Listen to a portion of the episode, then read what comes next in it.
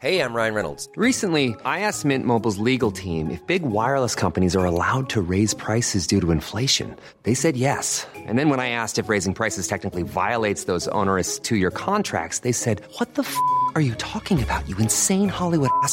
So to recap, we're cutting the price of Mint Unlimited from $30 a month to just $15 a month. Give it a try at mintmobile.com slash switch. $45 upfront for three months plus taxes and fees. Promo for new customers for limited time. Unlimited more than 40 gigabytes per month. Slows. Full terms at mintmobile.com.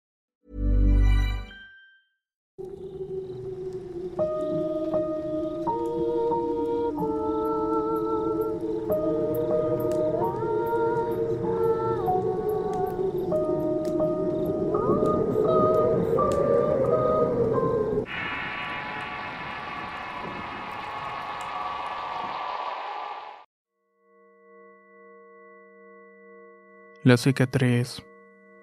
Historia basada en la experiencia de Dan, adaptado por Tenebris para relatos de horror. Si quieres conocer más historias del mismo autor, te invito a visitar el enlace que dejaré en la descripción del video. Mi nombre es Jeridan y vivo en un pueblo de nombre Tepojaco ubicado en Cuatitlán, Izcalli. La historia que les cuento ocurrió hace aproximadamente seis años. Me gustaría decirles que en aquel entonces mi hermano y yo teníamos 20 y 19 años respectivamente. Estábamos en la espera de nuestra primera sobrina. Todos los integrantes de la familia estábamos muy emocionados por la llegada de la pequeña. Cuando aún estaba recién su nacimiento, todos los primos nos quedamos en la casa de mis padres donde por cierto también viven mis abuelos hasta el día de hoy. Las tres primeras noches pasaron sin novedad alguna, pero la cuarta noche comenzó lo espeluznante. Quiero decirles que mi hermano y yo tenemos el sueño ligero, que cualquier ruido, por muy leve que sea, termina despertándonos. La cuarta noche, entrada la madrugada, como eso de las dos, escuchamos un golpe muy fuerte en el techo. Era como si alguien hubiera caído de una gran altura. El golpe fue tan estruendoso que mi hermano y yo nos despertamos al mismo tiempo sobresaltados. Los dos nos miramos sacados de onda y nos quedamos un rato callados para ver si se escuchaban pasos o algo más. Luego de un rato de silencio decidimos volver a acostarnos sin darle más importancia al asunto. Fue entonces cuando se volvió a escuchar el ruido y hartos de la situación nos levantamos para ver ese escándalo. Estábamos a punto de abrir la puerta cuando mi abuelo nos detuvo diciendo a mi hermano, Hijo, no salgas tú solo y sin algo para defenderte. Esos ruidos del techo son los mismos que hace una bruja. Espérate tantito que yo te acompaño. Mi abuelo fue hasta su cuarto y volvió con dos machetes en la mano mismos que roció con agua bendita de un altar que hay dentro de la misma casa. Antes de salir, mi abuelo le advirtió a mi hermano que no se fuera a espantar por lo que iba a ver. Luego se dirigió a mí y me dijo muy claro que yo me encargaría de cuidar a la bebé y que no me separara ni un momento de la cuna. Yo sentí con la cabeza y acto seguido salieron al patio. Mi abuelo empezó a decir groserías y a llamar a la bruja.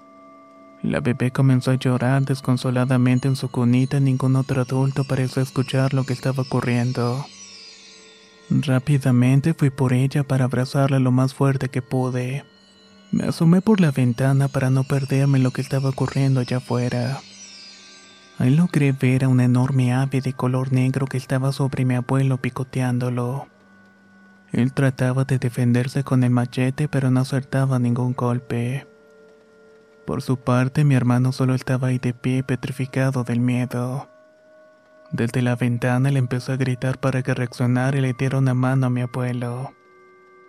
Mi hermano corrió y le dio unos golpes al animal con el machete, acertándole uno muy fuerte en las alas.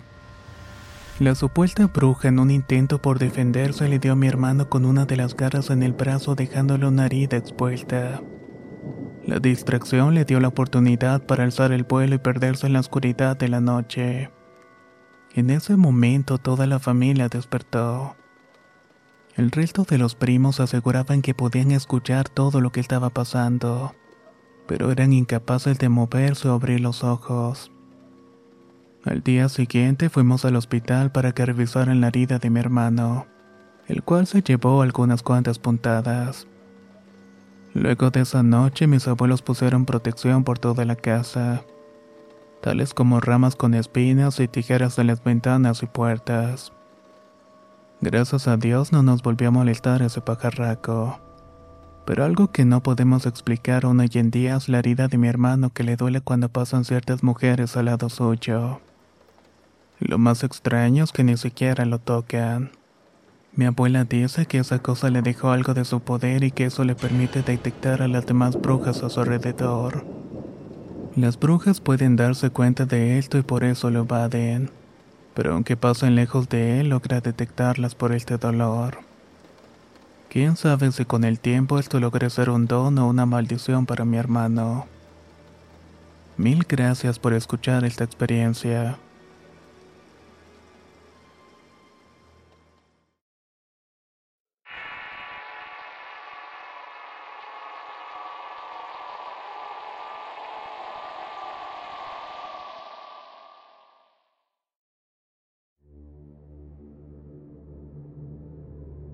La sombra del caballo.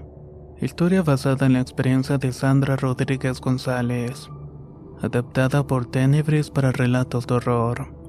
Si quieres conocer más historias del mismo autor, te invito a visitar el enlace que dejaré en la descripción del video.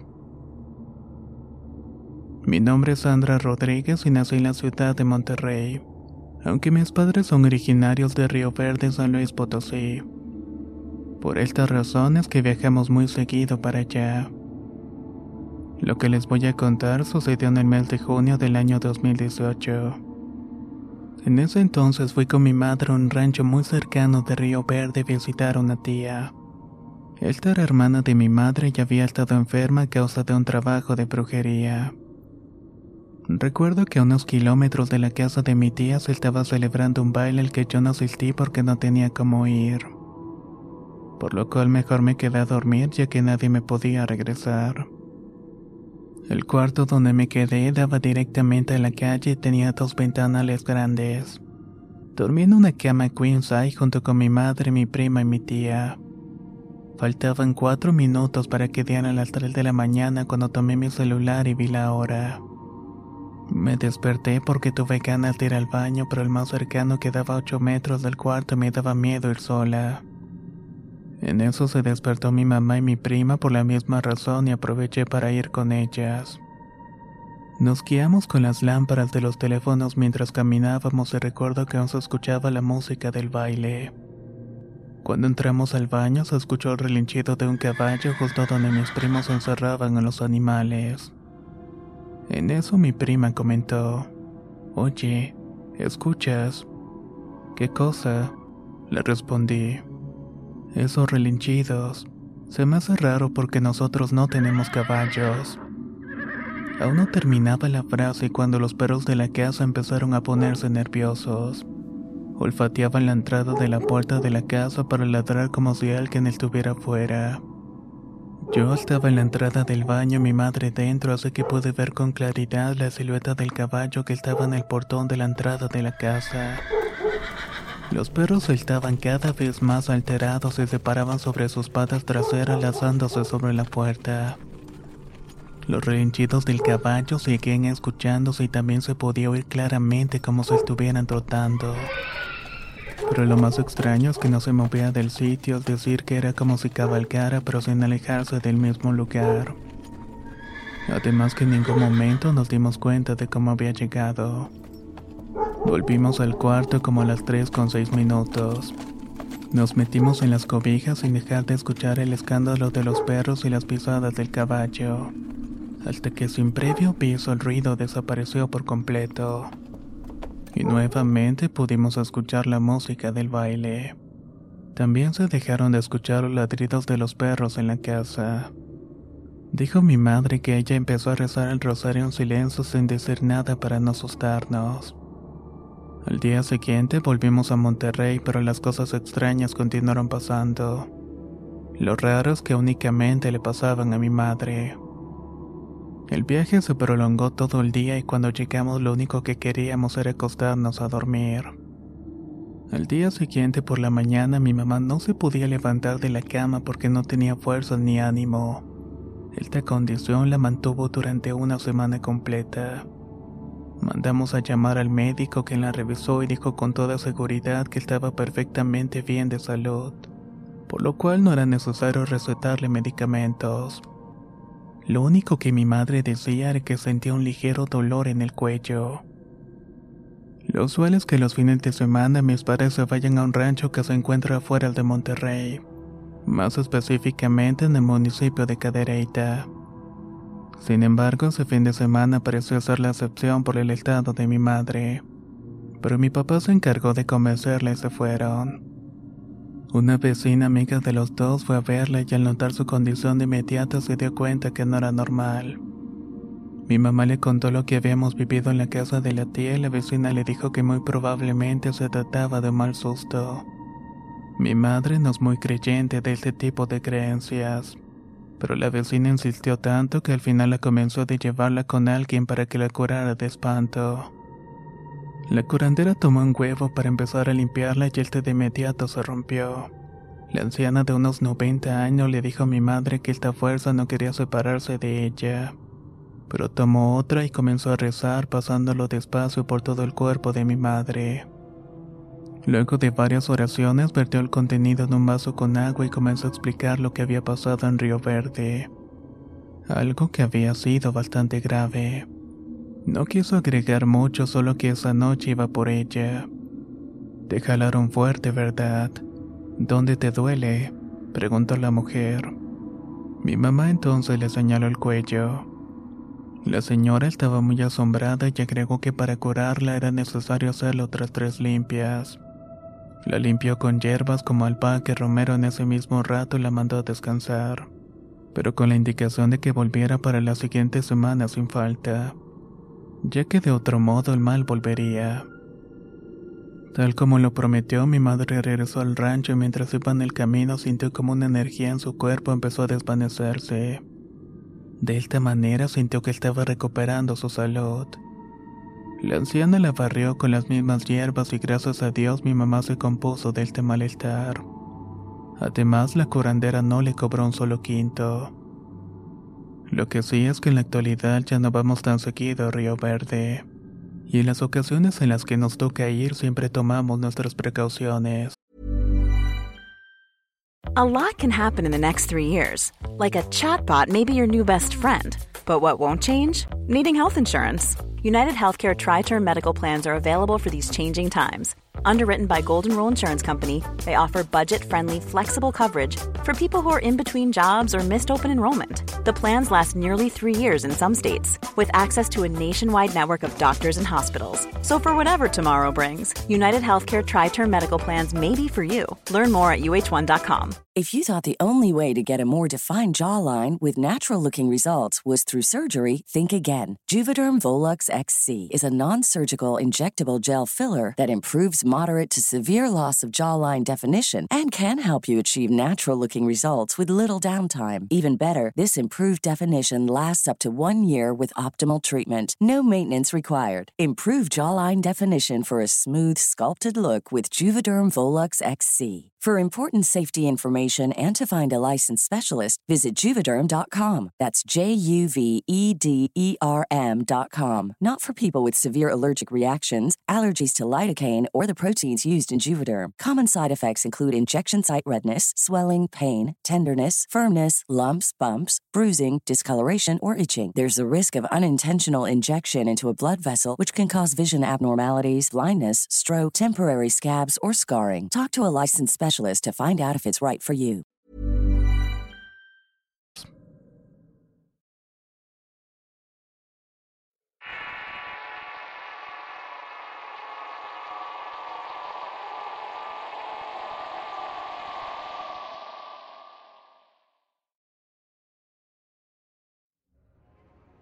El perro.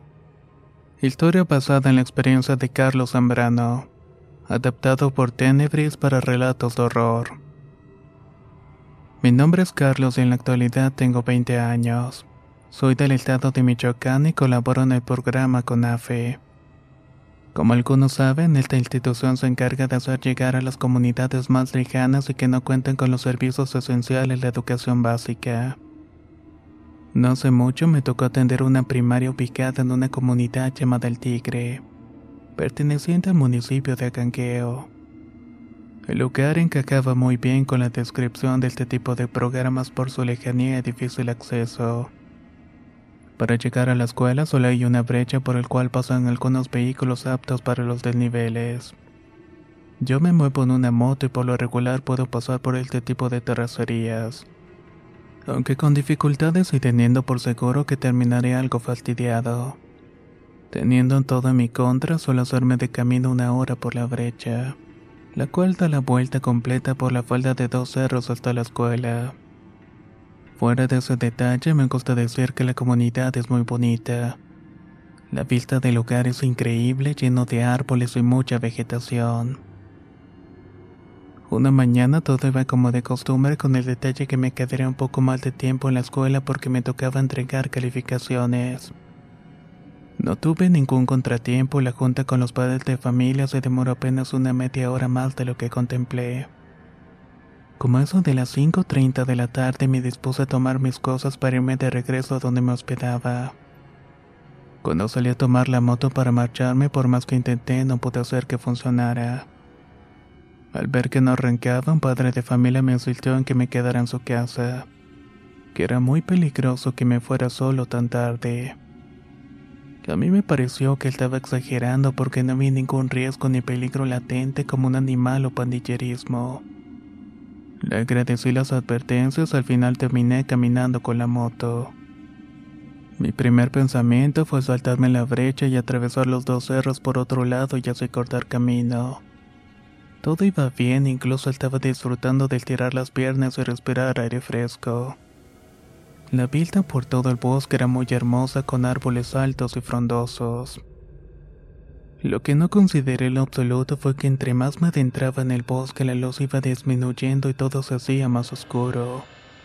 Esto también se debía a que la luz del sol se estaba ocultando. En eso me di cuenta que a unos 10 o 15 metros frente a mí pude divisar un perro de gran tamaño.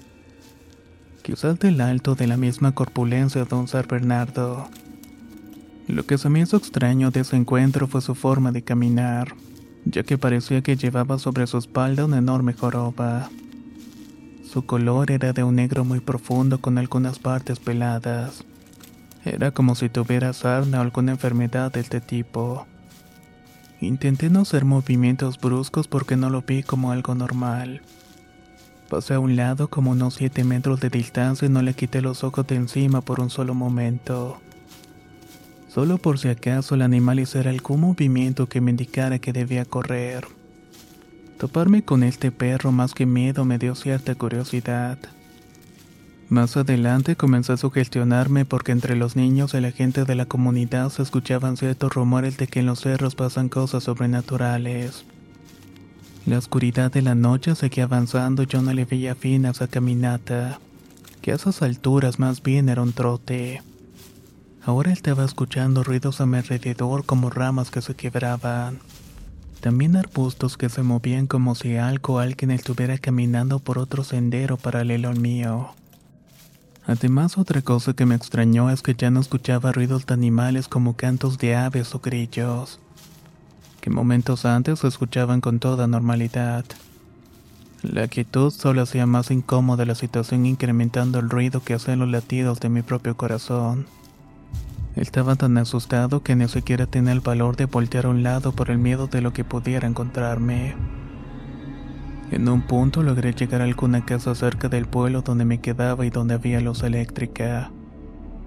Allá había un camino alumbrado por el cual pude guiarme durante la noche.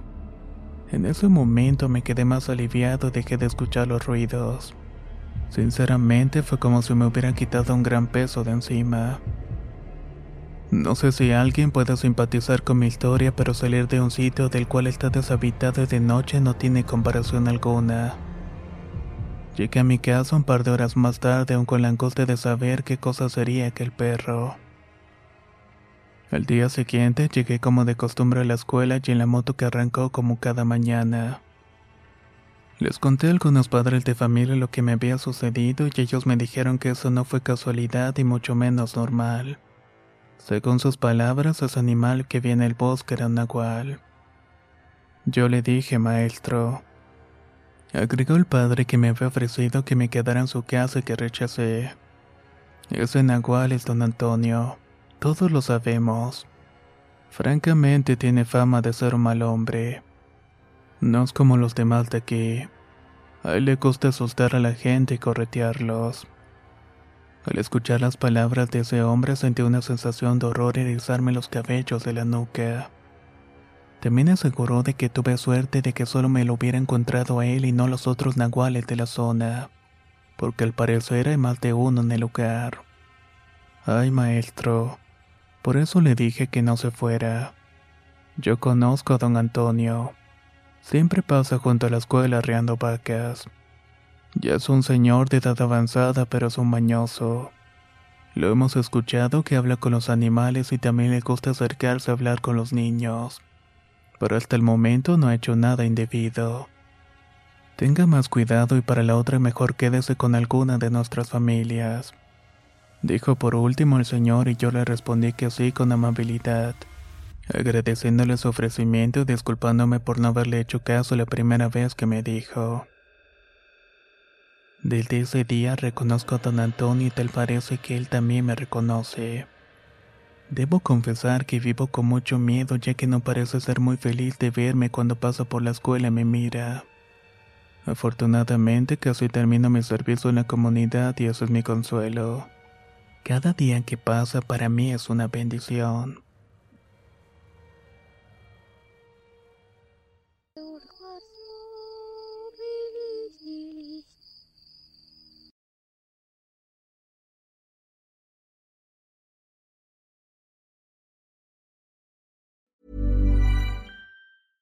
Even on a budget, quality is non-negotiable. That's why Quince is the place to score high-end essentials at 50 to 80% less than similar brands. Get your hands on buttery soft cashmere sweaters from just 60 bucks, Italian leather jackets, and so much more. And the best part about Quince, they exclusively partner with factories committed to safe, ethical, and responsible manufacturing. Elevate your style without the elevated price tag with Quince. Go to quince.com slash upgrade for free shipping and 365-day returns. If you're looking for plump lips that last, you need to know about Juvederm lip fillers. With Juvederm Volbella XC and Juvederm Ultra XC, your lip look, whether it's subtle or bold, can last up to one full year with optimal treatment and no additional maintenance. Find a licensed specialist and see if it's right for you at juvederm.com today. That's J U V E D E R M.com. Add fullness to lips in adults over 21 with Juvederm Volbella XC or Juvederm Ultra XC. Do not use if you have severe allergies or a history of severe allergic reactions, or if you're allergic to lidocaine or the proteins used in Juvederm. Tell your doctor if you have a history of scarring or taking medicines that decrease the body's immune response or that can prolong bleeding. Common side effects include injection site redness, swelling, pain, tenderness, firmness, lumps, bumps, bruising, discoloration, or itching. As with all fillers, there's a rare risk of unintentional injection into a blood vessel, which can cause vision abnormalities, blindness, stroke, temporary scabs, or scarring. For full important safety information, visit juvederm.com.